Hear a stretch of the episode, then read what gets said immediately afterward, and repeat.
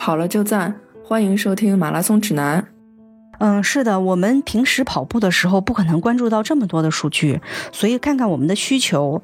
呃，如果你通过跑步就是为了减肥啊，为了健身，那么我比较建议你跑时间，就是你只需要知道你跑了多长时间。然后控制住你的强度，强度不同控制的方法，我们在以前的节目中都说过。能不能聊天啊？呼吸是不是自如？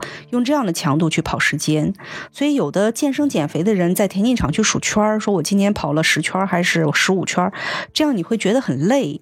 但是如果你就从你这个记录你开始跑步的时间到结束的时间，哎，我跑够四十分钟了，我跑够五十分钟了，跑够一小时了，这个就特别好。然后再把强度控制住就够了。其他我们刚才讲到。所有的指标你都可以忽略，都可以忽略不计。这是我们这个健身减肥的。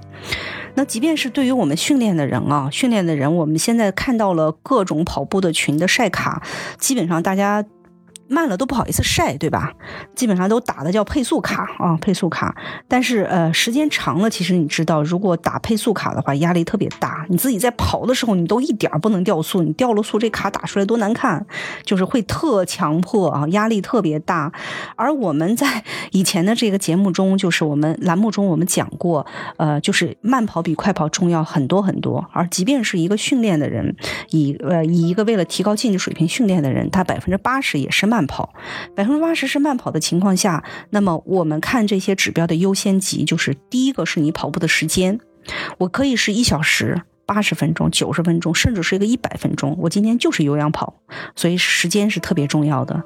第二个就是你的这个心率。啊，因为你既然是有氧跑，你一定控制住你的这个有氧心率，在有氧心率的区间内去跑步，这个是很重要。第三个就是因为你是为了提高你的一个竞技水平了，你的跑步技术就变得很重要。跑步技术一些比较直观的反应就是步频，因为这个在我们所有的手表和 App 中是最容易监测的一个技术的指标，就是步频。我现在的频率，这一周我想跑一九零频率，我想跑两二两百，我就要看我这一周是不是都是以这样的一个步频。甚至我这一次时间是不是都是以这个步频在跑？我的步频曲线跑的跑的特别漂亮。那么最后我们再去看配速，我们说到是你训练中百分之八十的这个慢跑有氧跑是要以这样的一个呃就是先后顺序去看。我首先跑时间，其次我控制心率，再次我注意我的技术，用步频来改进。最后才是看，哎，我同样的一个时间，同样的一个强度，我跑出了一个什么样的速度？它只是用拉长时间轴的情况下去比对一下你的这个进步情况，而不是去衡量一次绝对的配速是好还是不好。嗯，但是对于一些高水平选手啊，我已经开始要进三了，我要跑两个多小时了，这种人，他。一周会有两次强度训练，这两次强度训练可能是比如说速度耐力或者耐力速度，也可能比如说是间歇啊。那么这个时候距离就对他很重要了。距离配速就放在首要的位置上了，因为这个是他是有目标的，他今天的训练全是有任务的。我是跑一个十五公里，我是十五公里的耐力速度，速度不低于多少都是这样。接下来心率也很重要，因为大强度的训练就讲你的心率一定要达到一个这个就是呃乳酸门槛，或者是一个百分之九十左右的这个百分之九十到九十五的间歇心率，那你的心率指标就变得很重要。你有没有达到这个目标？哦，最后再看一看，哎，你的步频在这次高强度中是怎么样？